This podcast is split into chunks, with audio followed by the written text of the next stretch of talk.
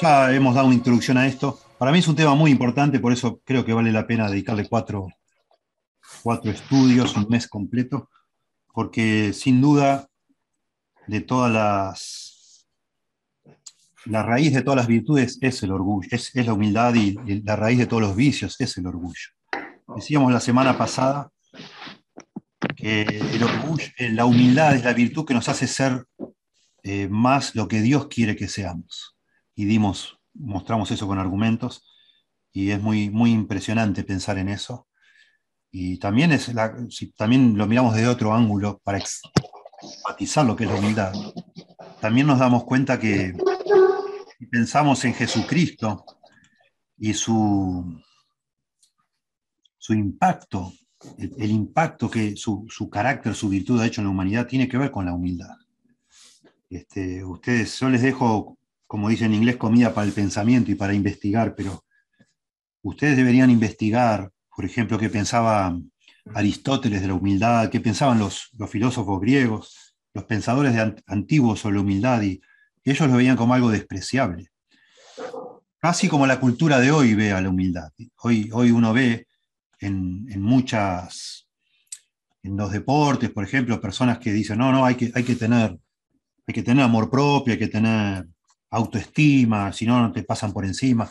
Y, en general nuestra cultura cada vez pareciera que cada vez este, un poco más la humildad. Aristóteles fue muy, muy fuerte contra la humildad y bueno, eh, de nuevo, hace todavía más y más para nosotros más maravilloso pensar el impacto que la venida de Cristo al mundo trajo, porque a partir del cristianismo la humildad, comenzó a ser una de las virtudes más preciadas, quizás la más preciada de todas, porque esa es la que nos hace justamente más como Dios es, como nos dice Filipenses, por ejemplo. O cuando Jesús, la única vez que habla de sí mismo, aprende de mí, que soy manso y humilde de corazón. ¿sí? La única vez que Jesús habla de sí mismo en todas las escrituras, dice, aprende de mí que soy manso y humilde de corazón. Tremendo. Así que es algo que deberíamos siempre estar repasando y mirando, y sobre todo sabiendo que por causa de la, invasión del pecado en la naturaleza humana es, es, un, es una rareza, digamos, no es lo natural para nosotros, ser humildes y mantenernos humildes. ¿sí? Entonces es algo por lo cual deberíamos, con la ayuda de Dios, ¿no? siempre estar procurando alcanzar y, mantenernos ahí con la ayuda del Señor. Frases entonces notables contra A propósito, yo ilustro todas estas, estas diapositivas, me gustó con estas figuras del ajedrez que son una cosa, pero después proyectan otra, ¿no? O tanto por la sombra, este es un peón y, tiene la sombra de una, de una reina y viceversa, ¿no? Ya vamos a ver otra figura, pero me pareció interesante. Buscando, este, siempre, me gusta cuando hago PowerPoint algún tema, tratar de buscar eh, imágenes gráficas. Pero es muy raro, vos pones orgullo en internet para ver qué, fotos te salen del orgullo y es muy raro encontrar, o humildad menos. Pones humildad y te sale mucha gente pidiendo plata en la calle, ¿no? Lincheras, por dioseros, como si eso fuera sinónimo de humildad, y no es el caso. Bueno, Juan Crisóstomo, uno de los padres de la iglesia, Juan Crisóstomo, pico de oro, ¿no? Que le decían, dice, a no ser que primero se haya echado el fundamento, estaba hablando de la humildad, todo será edificado sin propósito y en vano, y caerá fácilmente como aquella casa que fue edificada en la arena. Él habla de esa manera sobre la humildad y en contra, por supuesto, del orgullo. Martín Lutero dice, la humildad de los hipócritas es el más altanero de los orgullos, la, supuesta humildad, ¿no? El que finge humildad es, es el peor de los orgullos. La verdadera humildad, dice Lutero, no sabe que es humilde, si lo hiciera, estaría orgullosa de la contemplación de tan fina virtud. Interesante. La verdadera humildad no sabe que es humilde. Si, si la verdadera humildad se diera cuenta de su humildad, sentiría orgullo. y ya no sería. Bueno, Juan Calvino, donde hay orgullo, ahí también hay desprecio contra Dios. Impresionante. La única condición, dice Calvino, para el progreso espiritual es que permanezcamos sinceros y humildes. Hermosa frase. la única condición para el progreso espiritual es que permanezcamos sinceros y humildes. Tomás Brooks, puritano. El, el, orgullo, perdón, es un pecado que de todos los pecados hace que una persona se parezca más a Satanás. Impresionante. Así como decíamos que la humildad es de todas las virtudes la que más nos hace ser lo que Dios quiere que seamos. El orgullo es un pecado que de todos los pecados hace que una persona se parezca más a Satanás. Y dice también Tomás Brooks, el primer mal que más acompaña a la juventud es el orgullo. Orgullo del corazón, orgullo por la vestimenta, orgullo por las posiciones. 1 Timoteo 3:6. Los jóvenes son susceptibles de enorgullecerse por la salud, la fuerza, las amistades, las relaciones, la inteligencia, la riqueza y la sabiduría. Es muy raro encontrar un joven humilde. Bueno, podemos pensar enseguida cuando Pablo dice, no un neófito. Bueno, ahí está, 1 Timoteo 3.6. No sea que envaneciéndose caiga en la condenación del diablo. No un joven, no un muchacho. Es muy raro encontrar un joven humilde. Jonathan Edwards. Recuerda que el orgullo es la peor víbora que hay en el corazón, el mayor perturbador de la paz del alma y de la dulce comunión con Cristo. Fue el primer pecado cometido, cometido y yace en lo más bajo de los sentimientos de todo el edificio de Satanás y es desarraigado con la mayor dificultad y es el más oculto, secreto y engañoso de todos los deseos y a menudo se arrastra sigilosamente en medio de la religión incluso a veces bajo el disfraz de la misma humildad. Fuertes palabras. Una más de Jonathan Edwards. Dice, el orgullo es el primer pecado que entró en el mundo y el último en ser arrancado. Es el enemigo más obstinado de Dios. Algunas de Spurgeon y comenzamos la clase con, lo que sigue. Spurgeon, que él confiesa en su autobiografía que era su gran pecado, su gran lucha, ¿no? El orgullo. Nunca, nunca estamos en peligro de ser tan orgullosos como cuando creemos que somos humildes. Dios ayuda a sus siervos cuando aún son débiles, pero cuando ellos se imaginan que son fuertes, frecuentemente los humilla.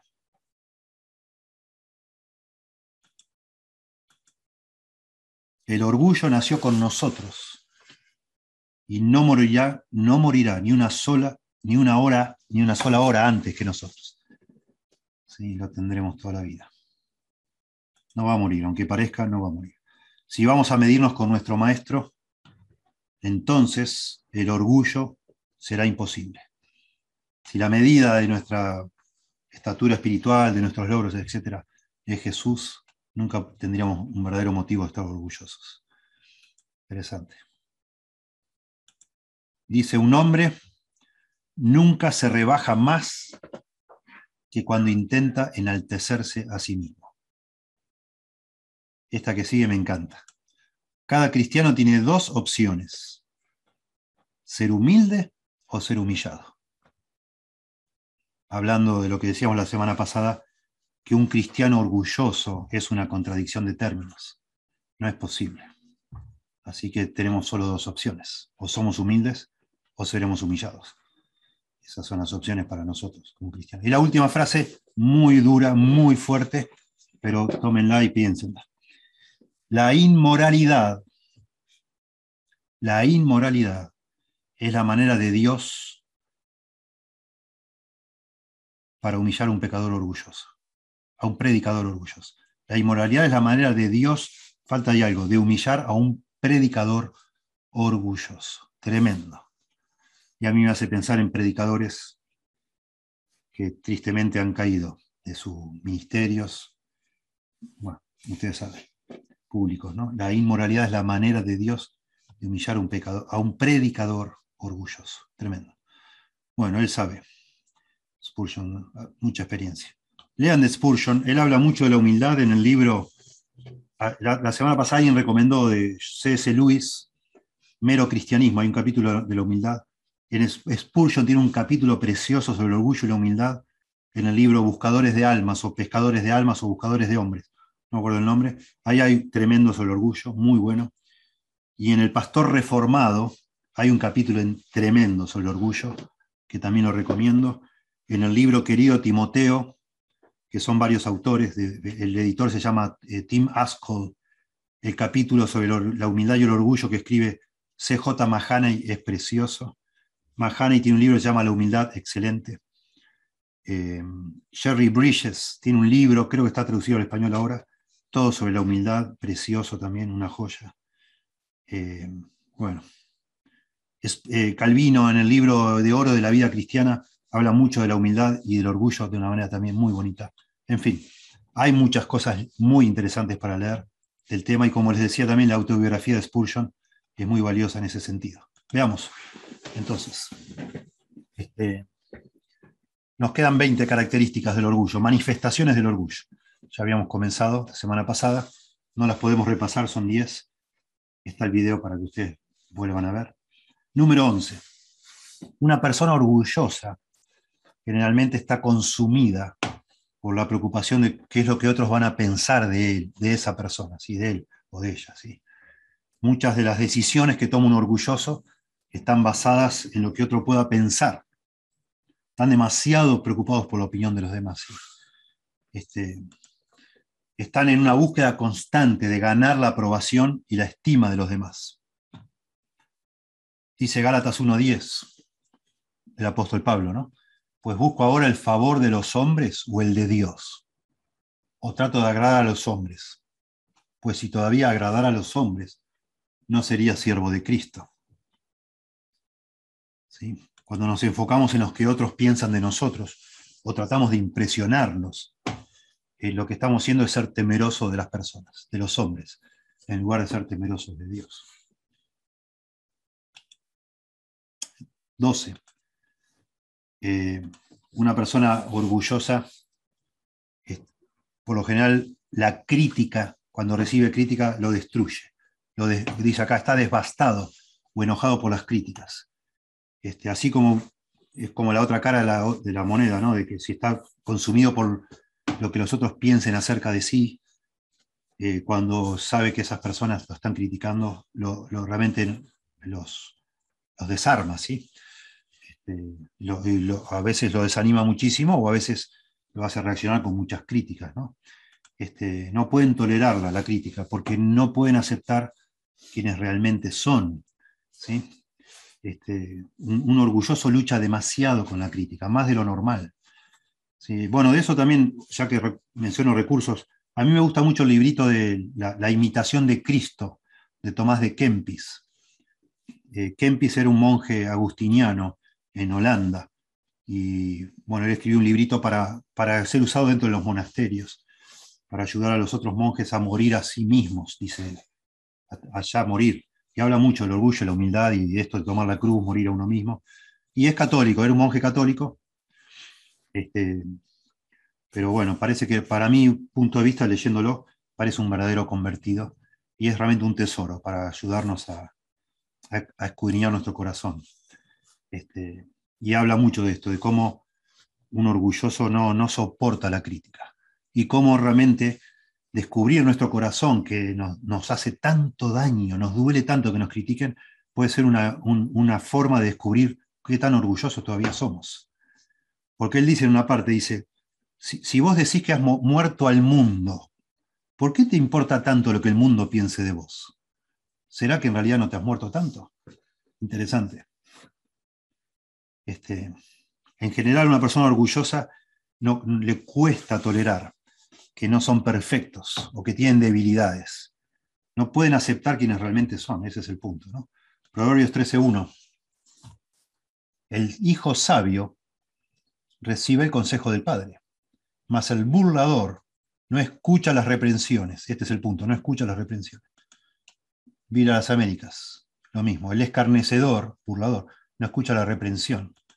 El hijo sabio atiende a la corrección de su padre, pero el insolente no hace caso a la reprensión. El punto bueno es que una persona orgullosa, relacionado por supuesto con la necedad, le cuesta muchísimo tomar nota de las críticas, mucho, demasiado.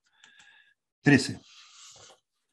Relacionado también, otra manifestación del orgullo es ser poco enseñables, ¿sí? Pensar que lo sabemos todo. Personas orgullosas así se creen, que ya saben todo, que son superiores, que nadie les puede enseñar algo, ¿sí? Este, no respetan a nadie, digamos. Lo saben todo, creen que no pueden aprender algo de alguien más. No respetan a nadie. Yo he notado, lamentablemente, en nuestro mundo evangélico, que hay muchos, siempre lo hubo, ahora más que nunca, porque ahora se puede ver sermones por internet, ¿no? Hay muchos, muchos, eh, no sé, hermanos, entre comillas, hermanos, que no, no, no se congregan en ningún lado, porque no, no, no encuentran, dicen ellos, un pastor al que puedan respetar. Y en realidad el problema no está en los pastores, es que está que eh, son, el orgullo nos engaña a tal punto que pensamos que no, no vamos a encontrar nunca una persona de nuestro calibre. Lo saben todo, creen que no pueden aprender algo de alguien más, no respetan a nadie. Proverbios 19:20. Escucha el consejo y recibe la corrección, para que seas sabio en tu vejez. Bueno, es lo mismo, ¿no? Recibir la corrección, la instrucción, el consejo. ¿Sí? Déjenme ver acá. Sí, lo mismo. Escucha el consejo y acepta la corrección y llegarás a ser sabio. Dice la nueva versión internacional. Y acá en el. Este otro pasaje es el, sabio, el ciego de nacimiento, como Jesús cura el ciego de nacimiento y los fariseos estaban endurecidos y no, no, no, no podían aceptar absolutamente nada, ni lo que estaban viendo, lo estaban viendo, que el hombre, Dios, el Señor lo había curado y no, no, no, no. Orgullo espiritual tremendo de los fariseos. Triste, pero no único, no exclusivo de ellos. 14. Otra manifestación del orgullo es el sarcasmo, ser hiriente, ser degradante. Las personas orgullosas por lo general suelen ser muy duras con los demás. ¿sí? Toman placer en, hundir al otro para eh, sobresalir ellos, por contraste, ¿verdad? Tratan de minimizar a los demás, usualmente con esa, ilusión de echar de alguna manera una luz favorable a sus propias virtudes. Este, muchas veces hacen esto utilizando la burla, burlándose de otro, poniéndole sobrenombres despectivos, eh, no sé, eh, haciendo, minimizando las virtudes o los logros de otros. Eh, lo hacen también con esta forma sarcástica, medio chistosa. A veces hay personas que abusan de esta supuesta alegría o diversión de hacer chistes. Si usted se fija bien, a veces en algunas personas es como una constante, que lo que hacen es usando supuestamente el humor para ponerle onda, lo que están haciendo es ridiculizando a otros para exaltarse a sí mismos. Pueden ser personas muy duras que minimizan a otros, alzándose sobre los demás. Y cuando alguien quizá les dice algo, dice, che, pará, para la mano, ¿quién te cree? Y dice, no, es la manera que soy, es mi personalidad. No, no es su personalidad. Eso no está bien. Proverbios 12, 18. Hay hombres cuyas palabras son como golpes de espada, mas la lengua de los sabios es medicina. Veamos en otra versión, el charlatán hiere con la lengua como con una espada, pero la lengua del sabio brinda alivio. 23. El hombre prudente no muestra lo que sabe, pero el corazón de los necios proclama su necedad. Dile a las Américas, el hombre prudente oculta su conocimiento, pero el corazón de los necios proclama su necedad. Sí. Yo piense por un momento porque esto está arraigado en, todo el corazón, los corazones de todos los seres humanos. Yo solía decir, bueno, sin conocer, ¿no? A veces uno repite, que acá en Argentina somos muy, muy, a veces nos jactamos de nuestro sentido del humor tan sarcástico, ¿no? Como somos maestros del sarcasmo. Y hay muchas burlas, ¿no? Ahora, le llaman bullying a esto. Y yo decía, bueno, sí, acá en las escuelas, desde chiquito, es muy común, ¿no? Este, mirar el defecto de otro y usarlo para, exaltarse uno. Yo pensé que era un problema de nuestro país, pero la verdad está en todas, las culturas. Usted lo puede ver en cualquier lado. En algunos lugares más refinados que en otros, más disimulado, pero esta es una manera muy común y, bastante disimulada de manifestar el orgullo por medio de las bromas, del sentido del humor. En 15, falta de servicio, interesante. Una persona orgullosa, por lo general, no quiere servir a los demás, no, le importa y no se conecta con la necesidad de servir a los demás, porque no está enfocado en lo que los, demás necesitan o sientan o piensen, sino en lo que ellos quieren.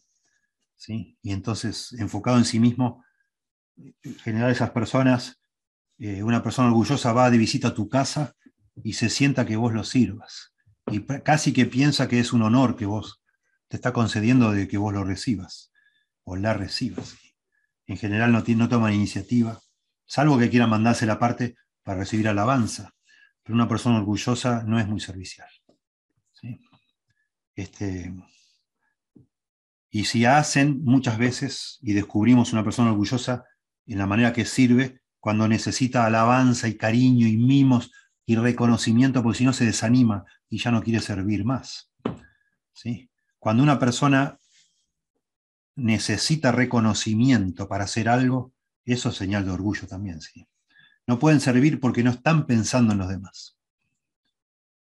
Gálatas 5.3. Porque vosotros, hermanos, a libertad fuiste llamados, solamente que no uséis la libertad como ocasión para la carne, sino servíos por amor los unos a los otros. Ya lo hemos mencionado la semana pasada en este pasaje. Aquí está un contexto de legalismo donde están todos compitiendo a ver quién es mejor, comparándose unos con otros. Y entonces en lugar de usar la libertad para servirse unos a otros, la toman como ocasión para la carne. Dice, porque toda la ley en esta sola palabra se cumple, amarás a tu prójimo como a ti mismo. Pero si os mordéis y os coméis unos a otros, mirad que también os consumáis unos a otros. Bueno, lo que hay que resaltar acá es la palabra servicio, ¿no? Eh, de nuevo, eso es que yo sirva a otros de corazón, es una señal de que en mi corazón está la actitud que se habla en Filipenses. Si nada hagáis por contiendo por vanagloria, sino teniendo a los demás, considerando a los demás como superiores a mí mismo, en el sentido no que sean mejores que yo, sino en el sentido que sus intereses, sus necesidades, a mí me importa por encima de las mías. Y en Efesios 2.10, ustedes saben, dice, porque somos hechura, hechura suya, creados en Cristo Jesús, para buenas obras, las cuales Dios preparó de antemano para que anduviésemos en ellas. Bueno, el Señor nos, nos, salvó y ya pensó al salvarnos cómo nos iba a usar para servir a otros, ¿sí? buenas obras en el sentido de morir a nosotros mismos y servir a los demás para la gloria de Dios, ¿verdad? 16. Similar también a falta de servicio, falta de compasión. Bueno, un, orgulloso no puede ver más allá de sus propios deseos y sentimientos. Le cuesta conectar, tener empatía. ¿sí? Son personas muchas veces frías. Bueno, hoy se habla mucho del narcisismo. Yo digo, sin pretender ser un investigador del tema, ¿no? Yo digo que una persona narcisista, porque en la Biblia no habla de narcisismo, habla de orgullo. Es una persona, digamos, extremadamente orgullosa, ensimismada con sus propios asuntos, ¿no? No, no, no, parece que no tuvieran sentimientos, nada les conmueve, nada les toca de lo que les pasa a los demás. Realmente se preocupa por, nos, raramente, perdón, se preocupa por los demás y sus problemas. Mateo 5, 7. Bienaventurados los misericordiosos, porque ellos alcanzarán misericordia. Y después acá se cita también 18, Mateo 18, del 23 al 35, que es la parábola de los dos deudores ¿Se acuerdan cuando el rey le perdona toda la deuda? Y este le ruega, le ruega que le perdone, el rey le, perdona, y 20.000 talentos creo que era. Y sale a la calle y se encuentra con uno que le debe 100 denarios. Y lo agarra del cuello y lo hace llevar preso hasta que le pague hasta lo último. Cero compasión. Cero nada. O sea, el hombre ni, gratitud. Eh, o no puede trasladar la gratitud a lo que se le ha perdonado a una relación humana, ¿no? O con un par, digamos. Tremendo, orgullo. 17. Estar a la defensiva, culpando a otros. Este, por, lo general, una persona orgullosa este, en un diálogo reacciona cuando siente que de pronto vos estás insinuando que él también tiene responsabilidad en algo que, que ha pasado. Dice, vos qué estás diciendo, qué estás tratando de decir que yo, la culpa es mía. ¿Y qué vos? ¿Y vos qué? Típica respuesta de orgullo nuestra, ¿no? Típica frase en una pelea matrimonial. ¿Y vos? ¿Y, acerca de vos qué? ¿Y vos qué me decís? Mira vos, que me estás hablando, mira lo que hace vos. Orgullo. ¿sí? Estar a la defensiva culpando a otros. Bueno, Génesis 3.12, Eva, y después Adán, ¿no? Dice, y el hombre respondió, la mujer que me diste por compañera me dio del árbol y yo comí. Yo no, fui, yo no soy tan responsable. Entonces Jehová dijo a la mujer, ¿qué es lo que has hecho? Y dijo la mujer, la serpiente me engañó y comí. Incapacidad de hacerse cargo, ¿no? de, hacerse responsable y tomar el cargo por, por la falla, ¿no? el pecado. El que ama la instrucción, ama la sabiduría, mas el que aborrece la reprensión es ignorante. Bueno, el que ama la instrucción, ama el conocimiento, pero el que odia la reprensión, la reprensión es esto, ¿no? Decir, hey, ¿qué estás haciendo? ¿no? Una confrontación. Es torpe, dice acá. La nueva versión internacional, el que ama la disciplina, ama el conocimiento, pero el que la aborrece es un necio. Bueno, es típico del orgullo. No querer aceptar. No querer tomar nota, no agachar la cabeza y decir, tenés razón, es verdad, perdón, lo siento. Y enseguida buscar un argumento para no dar el brazo a torcer.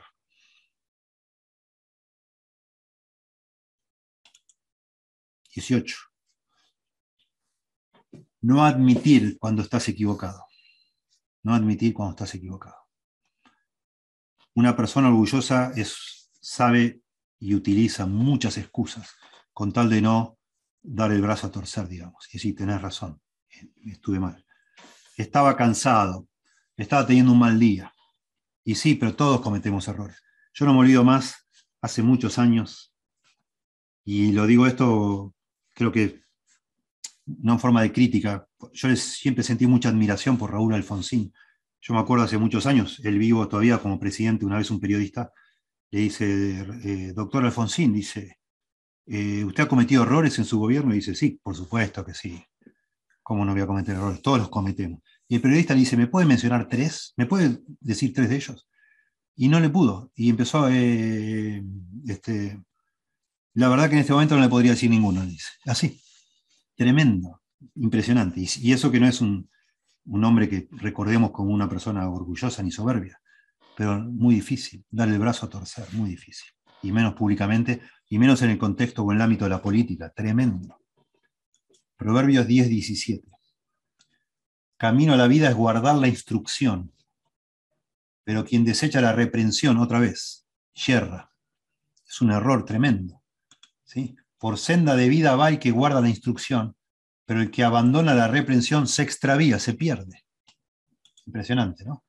El que atiende la corrección va camino a la vida, el que la rechaza se pierde.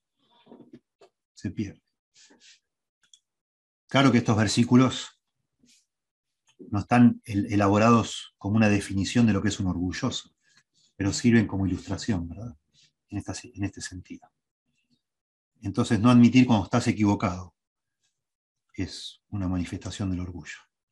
No pedir perdón, lo mismo, ¿no? Con otra, forma de decirlo.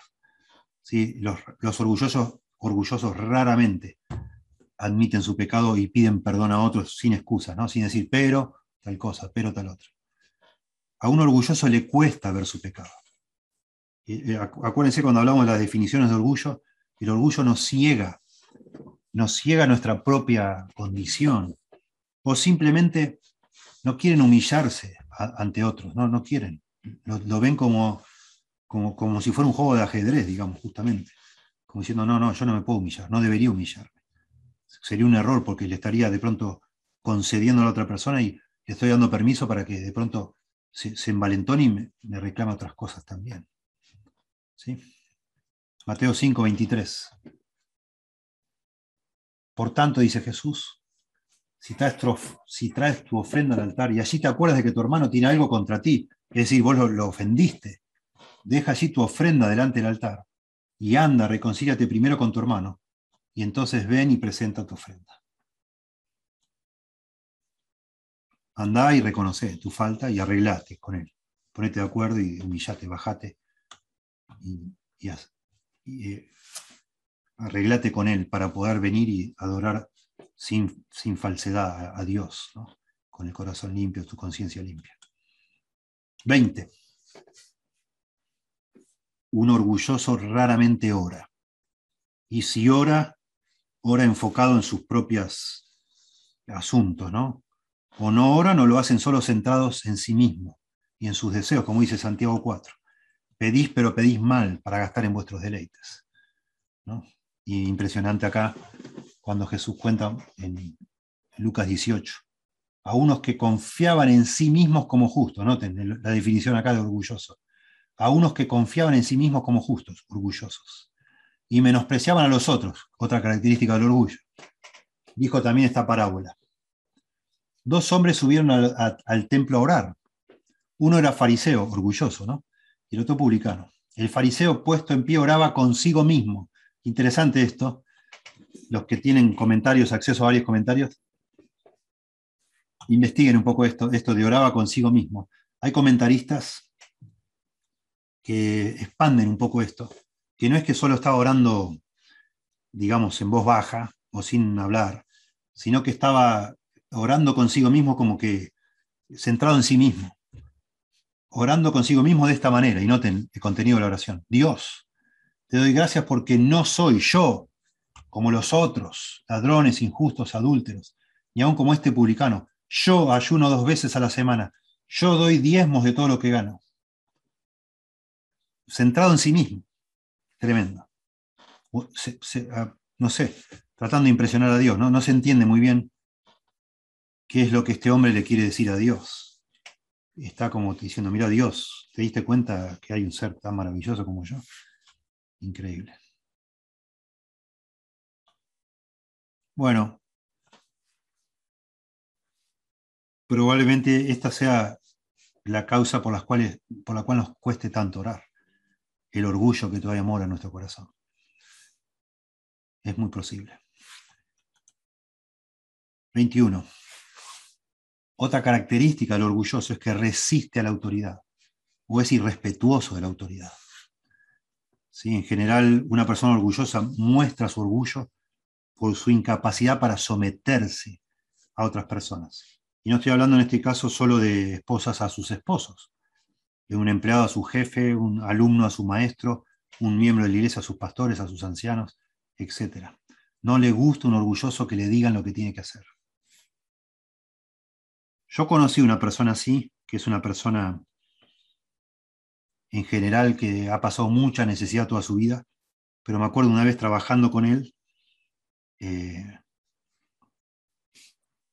hablábamos de eso, que él ni loco, ni loco trabaja como empleado, no le gusta él que le diga lo que tiene que hacer. Y, toda, toda la vida esta persona vivió en la calle, o sea, vivió en casa, pero también vivió bastante en la calle.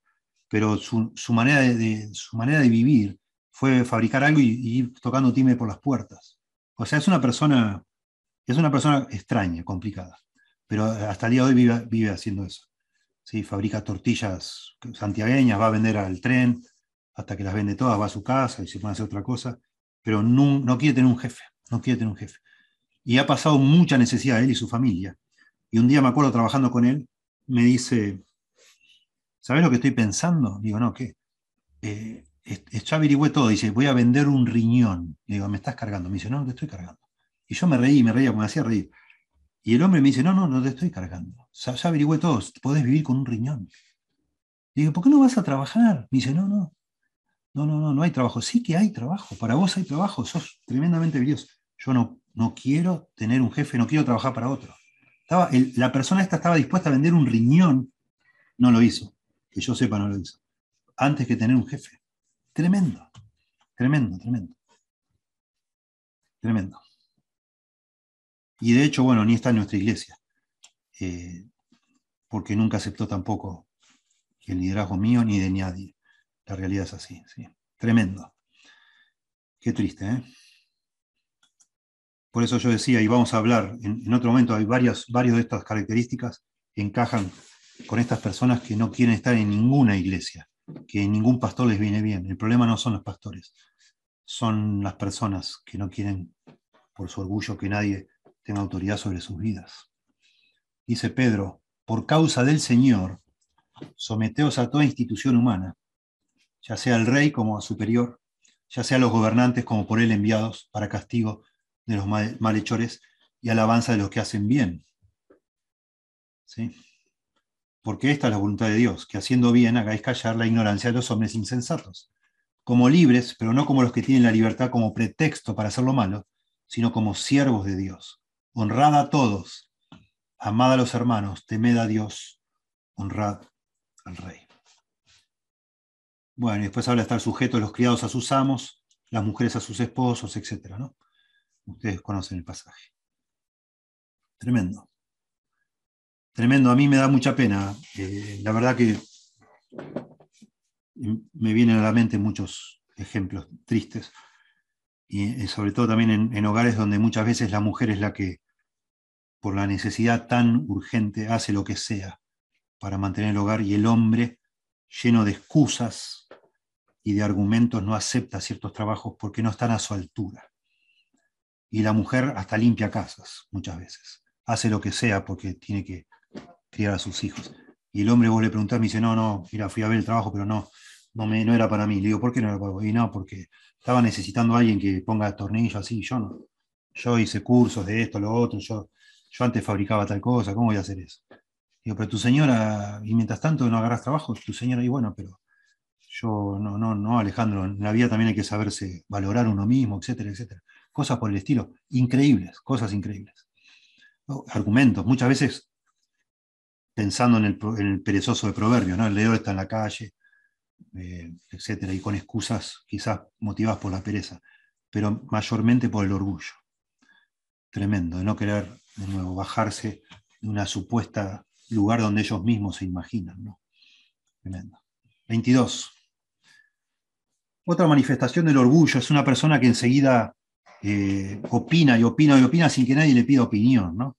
vociferando sus preferencias o sus opiniones cuando nadie se las pidió. Este, es que el orgulloso cree que sus opiniones son muy valiosas y aunque nadie le pregunte, las quiere, las quiere expresar, y aún sus preferencias, ¿no? Usualmente sin consideración a los demás, no le importa. Y bueno, el pasaje por excelencia de este asunto es allá en Filipenses, ¿no? Cuando Pablo quiere promover la unidad en la iglesia de Filipos. Por tanto, dice, si hay alguna consolación, permítame decir algo, ¿no? Bueno, hoy nos contó este, Marcos que está haciendo exégesis de Filipenses, o va a ser interesante. Yo hace unos años, hace muchos años, estudiando Filipenses, tratando de conectar también todo lo que dice el, texto de Filipenses con el contexto de lo que estaba pasando. Sabemos que Pablo fundó la iglesia en Filipos y por el relato de Hechos sabemos que hay un momento que empieza en plural, en Hechos 16, si mal no recuerdo, cuando están ahí en Troas, que eso implica que el escritor Lucas se suma al grupo. Lucas era aparentemente natural de Antioquía, en un médico. Cuando pasan por Filipos, parece que Lucas queda en la, iglesia de Filipos y siguen, y sabemos porque en Hechos cambia de nuevo los pronombres. Después, cuando Pablo vuelve en otro viaje y vuelve a pasar por Filipos, se agrega el plural otra vez. Entonces, ¿por qué decir todo esto? Aparentemente, cuando Pablo escribe Filipenses, él está preso en Roma.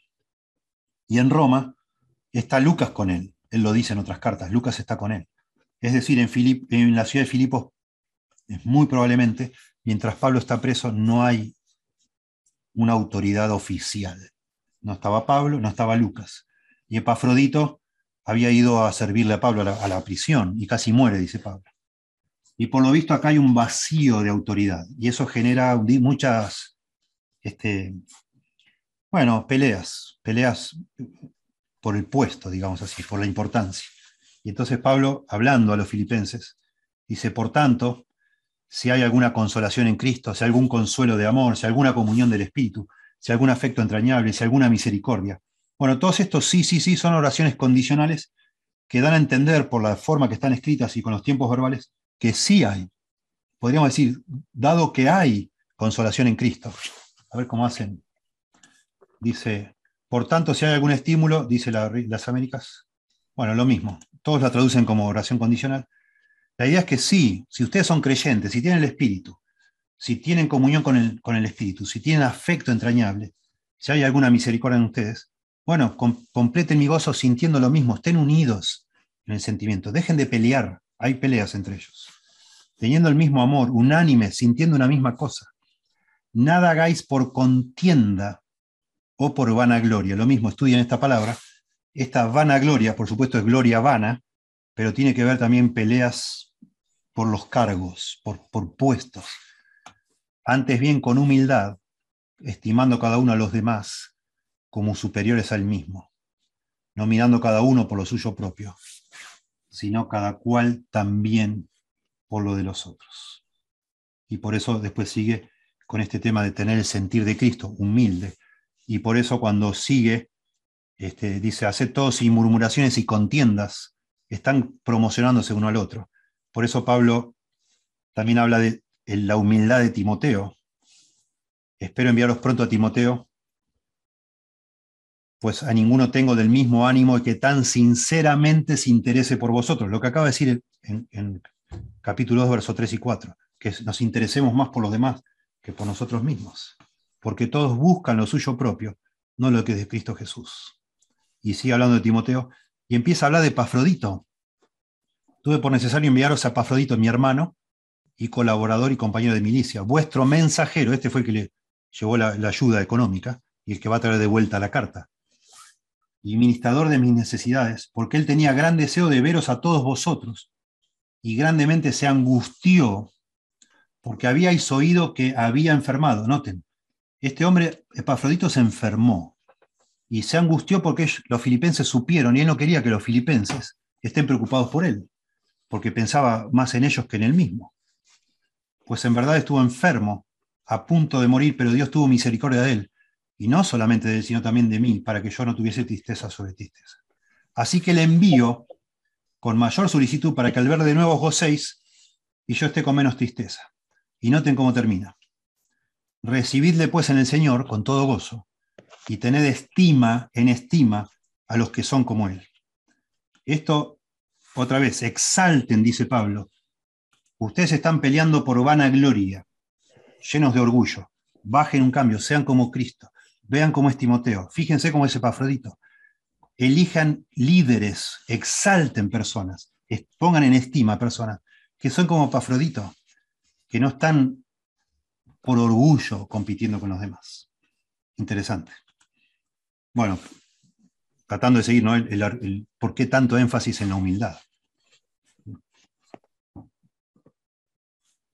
En manera específica, esta, esta manera de, orgullo, este orgullo se manifiesta también en, estas contiendas tontas, vociferando mis opiniones cuando nadie me las pide, tratando de hablar de mis preferencias, tratando de imponer lo que yo pienso y llegando a discusiones a veces completamente inútiles, solo por orgullo. Solo por orgullo. 23. Minimizar tu propio pecado y faltas.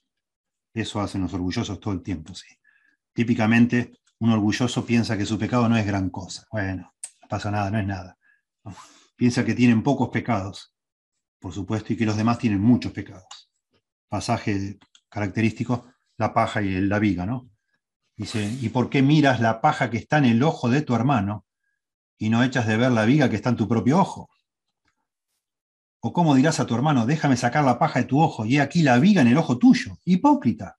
Saca primero la viga de tu ojo y entonces verás bien para sacar la paja del ojo de tu hermano. 24. Maximizar lo contrario, ¿no? Maximizar el pecado y las faltas de los otros, obvio. Si yo quiero minimizar mis pecados y mis faltas, bueno, una, forma es no darle importancia y otra es exaltar las tuyas, ¿no? De nuevo, el mismo pasaje hablo de la viga, lo, mío es una pajita, lo tuyo es una viga, mira qué barbaridad, ¿cómo haces eso? No? De nuevo, a veces de una manera premeditada, estudiada, a veces sencillamente por la misma ceguera que nos produce el orgullo, que no podemos ver quiénes somos de verdad, ¿no? y sí lo vemos enseguida en los demás. Siempre para un orgulloso el problema son las demás personas. nunca es Él. Es, triste, pero así es. Magnifica la falta de los demás, llama la atención, señala, subraya lo que hacen los demás y nunca se da cuenta de lo suyo propio. Bueno, el mismo pasaje de la viga y la paja, y el otro mismo también de Lucas, del fariseo y el publicano, interesante, porque está diciéndole a Dios, yo soy esto, sos... ¿Se acuerdan, no? El fariseo puesto en verso 11, puesto en pie, oraba consigo mismo de esta manera, Dios te doy gracias, porque no soy como los otros hombres, minimizando, ¿no? Ladrones, injustos, adúlteros, ni aún como este publicano, ah, exagerando al otro, ¿no? Ayuno dos veces a la semana, doy diezmo de todo lo que gano. E, enseguida no solo se jacta de sí mismo, sino que desprecia al publicano, ni aún como este publicano. Eso es lo que hace un orgulloso. Se exalta a sí mismo, minimizando su pecado, y exalta o subraya los pecados de los demás.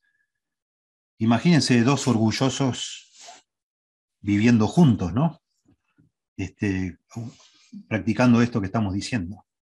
Yo solo soy capaz de ver los defectos de mi esposa y exaltarlos y todo el tiempo frustrado con ellos, y ella lo mismo hace conmigo todo el tiempo, imagínense. Estamos en guerra todo el tiempo. Imposible convivir. Y el problema es que yo tampoco me, hago cargo, para mí yo soy víctima, y para mi esposa ella es víctima, los dos somos víctimas, y no hay manera. Si el Señor no nos, no nos ilumina y nos concede humildad y arrepentimiento, lamentablemente muchos de estos matrimonios terminan en divorcio y convencidos ambos que son víctimas, lamentablemente. Tremendo. 24. Todo relacionado, ¿verdad? Esto sirve como hilando fino, ¿verdad? Para ayudarnos a ver. Justamente porque el orgullo, cuando lo tenemos, no nos deja ver que lo tenemos. Y lo tenemos todos hasta la última hora de vida, como leímos recién. Por eso está buena una lista así, para ayudarnos a pensar. Como saliendo de, de las maneras generales o tradicionales de hablar de este asunto. Esto es muy específico para ayudarnos a ver lo que no podemos ver solos. Un orgulloso también muestra su orgullo siendo impaciente e irritable con otros. Lo mismo, ¿no? un orgulloso se enoja este, con las demás personas porque está preocupado por sus propios planes, sus propios horarios, este, lo que él pensaba, su agenda, lo que había imaginado y cuando no puede hacerlo por culpa de que otro tenía otro plan, se, lo arruina y lo ve así como un enemigo al otro. Eso es lo que explica Santiago 4. ¿De dónde vienen las guerras y los pleitos entre vosotros? ¿No es de vuestras pasiones que luchan en vuestros miembros? Codiciáis y no tenéis, matáis y reina envidia, etcétera, etcétera.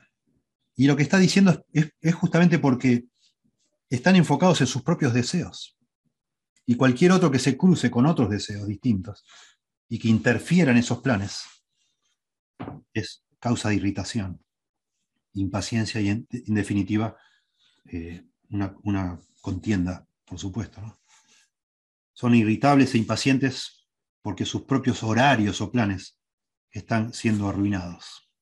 Y bueno, el pasaje de Santiago acá se aplica muy bien, pero acá en Efesios también dice, quítese de vosotros toda amargura, enojo, ira, gritería y maledicencia, y toda malicia. Antes bien, antes sed benignos unos con otros, misericordiosos, perdonándoos unos a otros, como Dios también os perdonó a vosotros en Cristo.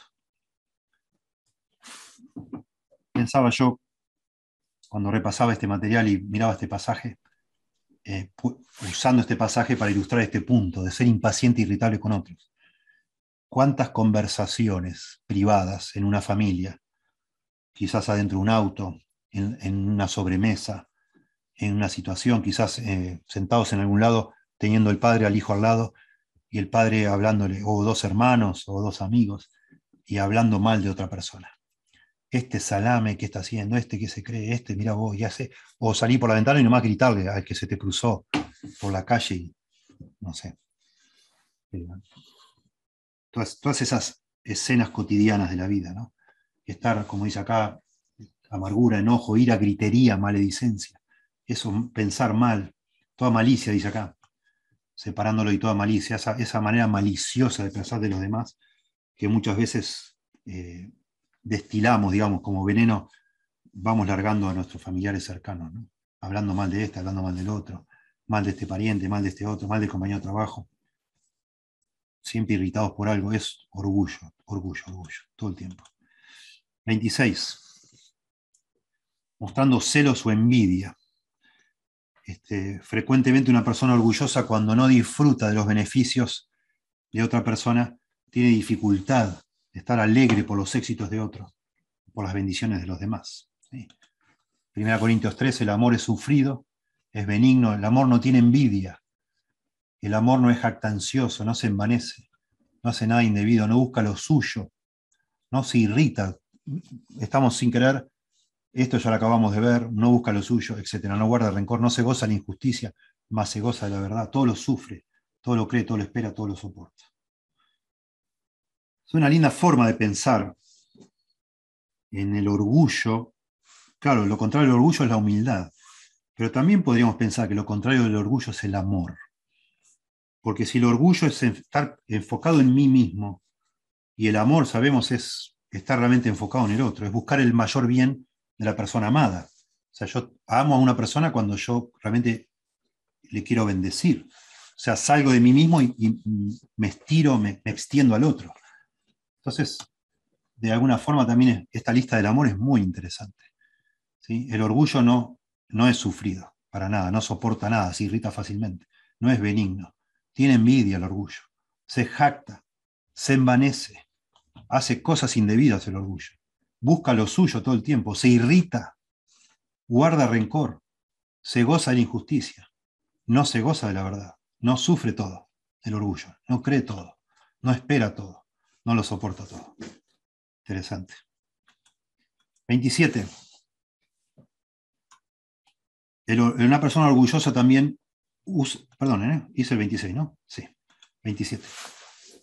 Eh, justamente como no está interesado en los demás, en servir a los demás, la otra cara de la moneda, no querer servirles, es tratar de usarlos a los demás. El orgulloso, enfocado en sí mismo, trata de sacar ventaja de los demás. ¿sí? Eh, ve a los demás en términos de lo que los demás pueden hacer por él mismo o por ella misma o por sus intereses. Lo contrario a lo, que, acabamos de leer de Timoteo. Dice, porque todos buscan lo suyo propio, no lo que es de Cristo Jesús. Y Pablo dice, Timoteo, no, yo no tengo a ninguno que tan sinceramente se interese por vosotros. A esas personas hay que exaltar al liderazgo, dice Pablo. Bueno, un orgulloso, exactamente lo contrario, ve a los demás en función de lo que los demás pueden hacer por él, de cómo me pueden servir estas personas. Su enfoque no es ministrar a otros. No, todo es para ellos y en relación con ellos. Y de nuevo, Filipenses capítulo 2, primero Mateo 7, 12. Así que todas las cosas que queráis que los hombres hagan con vosotros, así también haced vosotros con ellos, porque esto es la ley y los profetas.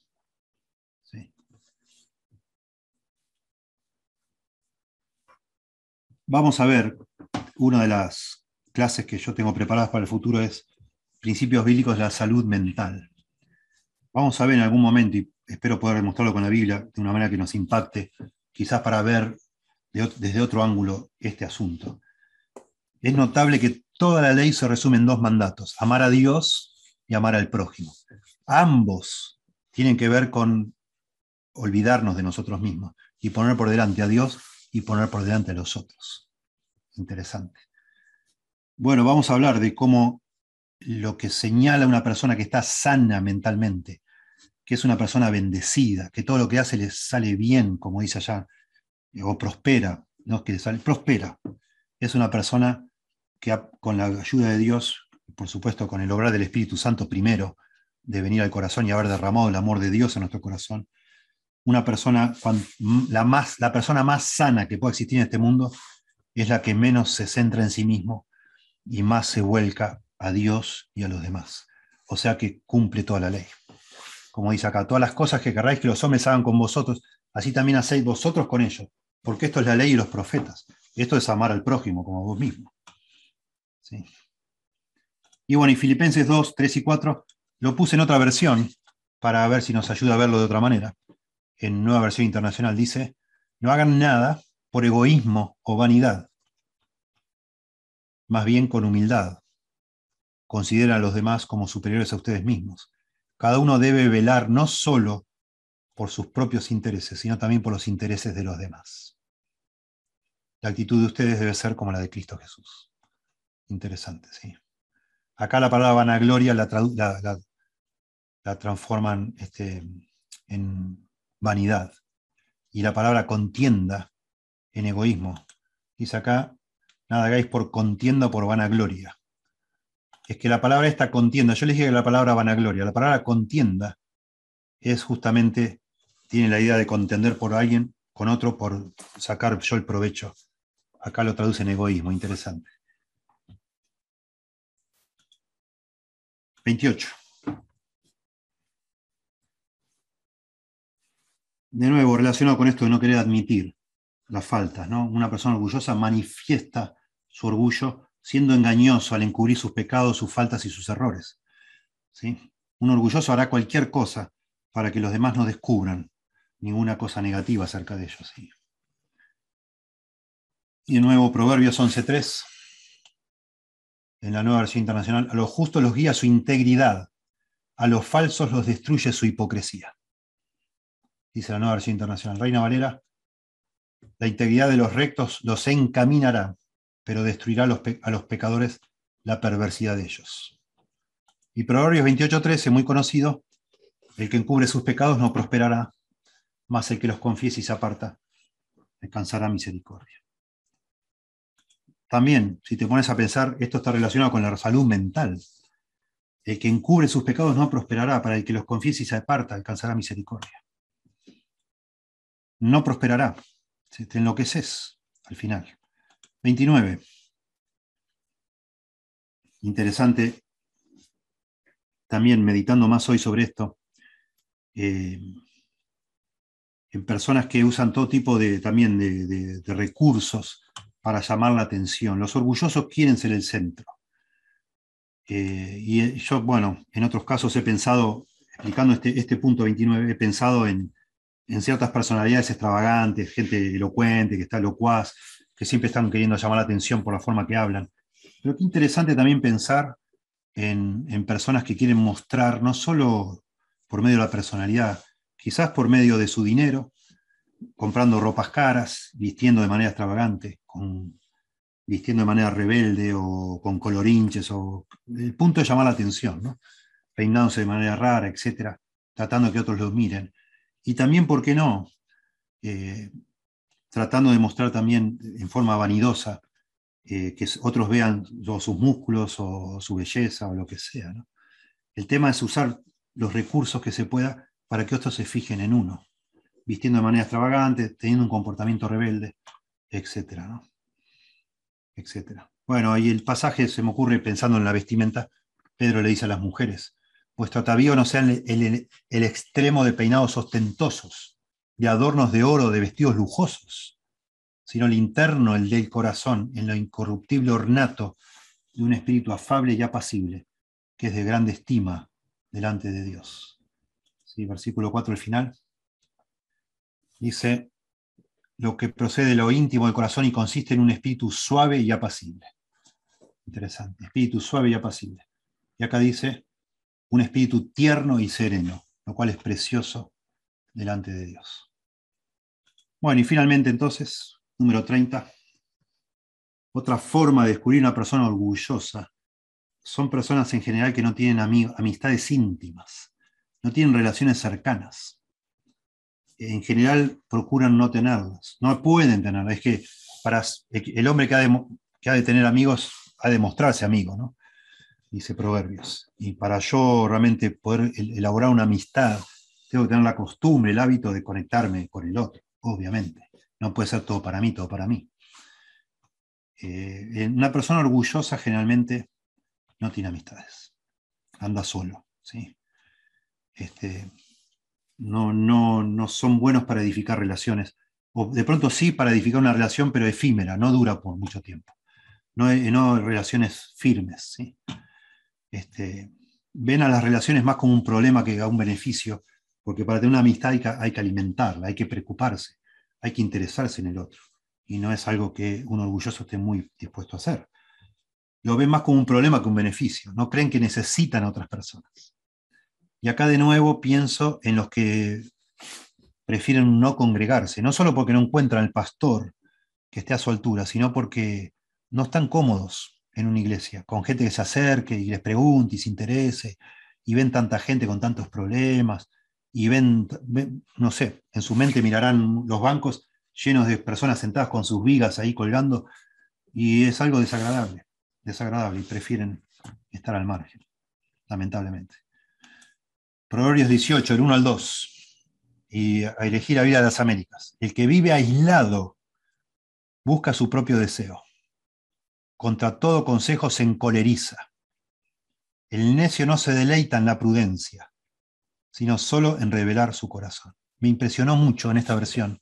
El que vive aislado busca su propio deseo. Contra todo consejo se encoleriza. Dice la reina Valera, su deseo busca el que se desvía y se entremete en todo negocio. Interesante acá, hay, que estudiar esto, no lo estudié, pero me llama la atención esta frase, el que se desvía, la Biblia de las Américas lo traduce como el que, el que vive aislado. Interesante. ¿Sí? Este, el egoísta, Nueva Versión Internacional, busca su propio bien. Contra todo sano juicio se revela. El egoísta. Bueno, para estudiar, ¿no? Estas son las 30 características del orgullo. Veamos algunas frases más contemporáneas, no tantas, y después entonces conversamos un poquito. Jerry Bridges, yo les decía, tiene un libro entero sobre la humildad, eh, tremendo escritor este hombre, precioso, muy en el tono que estamos dando estas clases. Jerry Bridges ha escrito muchos libros sobre vida cristiana, sobre santificación práctica, que no parecen libros de consejería, sino más bien como de autoconsejería. Les recomiendo cualquier libro de él vayan coleccionándolos, pero leyéndolos, ¿no? Una belleza. Este hombre murió hace unos años, era de los navegantes, un ministerio también muy práctico, muy interesante, haciendo un énfasis en el discipulado, ¿no? Persona a persona. Y en ese contexto el material de él es muy, muy valioso. Dice Jerry Bridges, nadie provoca nuestra ira. Las palabras o acciones de los demás solo son un pretexto para enojarnos. La verdadera causa es nuestro orgullo, nuestro egoísmo y el deseo de controlarlo todo.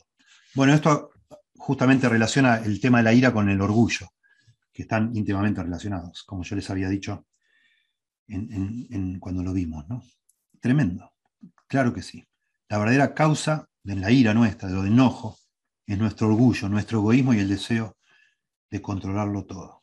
Packer, parecida a una frase que vimos hoy eh, de Calvino, Dice, en cada etapa de nuestro desarrollo cristiano y en cada esfera de nuestro discipulado, el orgullo es nuestro mayor enemigo y la humildad nuestra mayor amiga. Va de nuevo, piensen, en cada etapa de nuestro desarrollo cristiano. Calvino decía que no podemos crecer espiritualmente si no somos sinceros y humildes. Sin humildad y sinceridad no se puede crecer. Packer dice, en cada etapa de nuestro desarrollo, crecimiento cristiano, y en cada esfera de nuestro discipulado, el orgullo es nuestro mayor enemigo y la humildad es nuestra mayor amiga. MacArthur. Así como no podemos comenzar la vida cristiana sin humildad, humillándonos, reconociendo, ¿verdad? Y, y arrepintiéndonos nuestro pecado.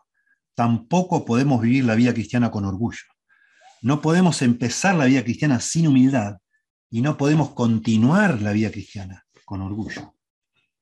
Lo mismo que decía, este, que recién mencionamos de J. J. Y que decía Calvino, lo mismo en definitiva. Henry Tolopilo, quise poner algunas frases de él que me gustan. Este, la humildad es el ingrediente principal de toda bendición espiritual, así como el orgullo lo es en todo pecado. Una más de Henry. El orgullo jamás es tolerable porque niega y pisotea rotundamente la gracia de Dios. Y una frase de una dama, también para que no dejara fuera a las damas. Nancy DeMoss dice, el orgullo es la exaltación propia, levantándonos a nosotros mismos y bajando a Dios. Ese egocentrismo que dice, yo seré como Dios. Si esta clase ha sido de bendición para tu vida, y querés estudiar la Biblia de manera más seria y profunda, te invitamos a visitar nuestro seminario online, Idear Expositores, en www.idearexpositores.com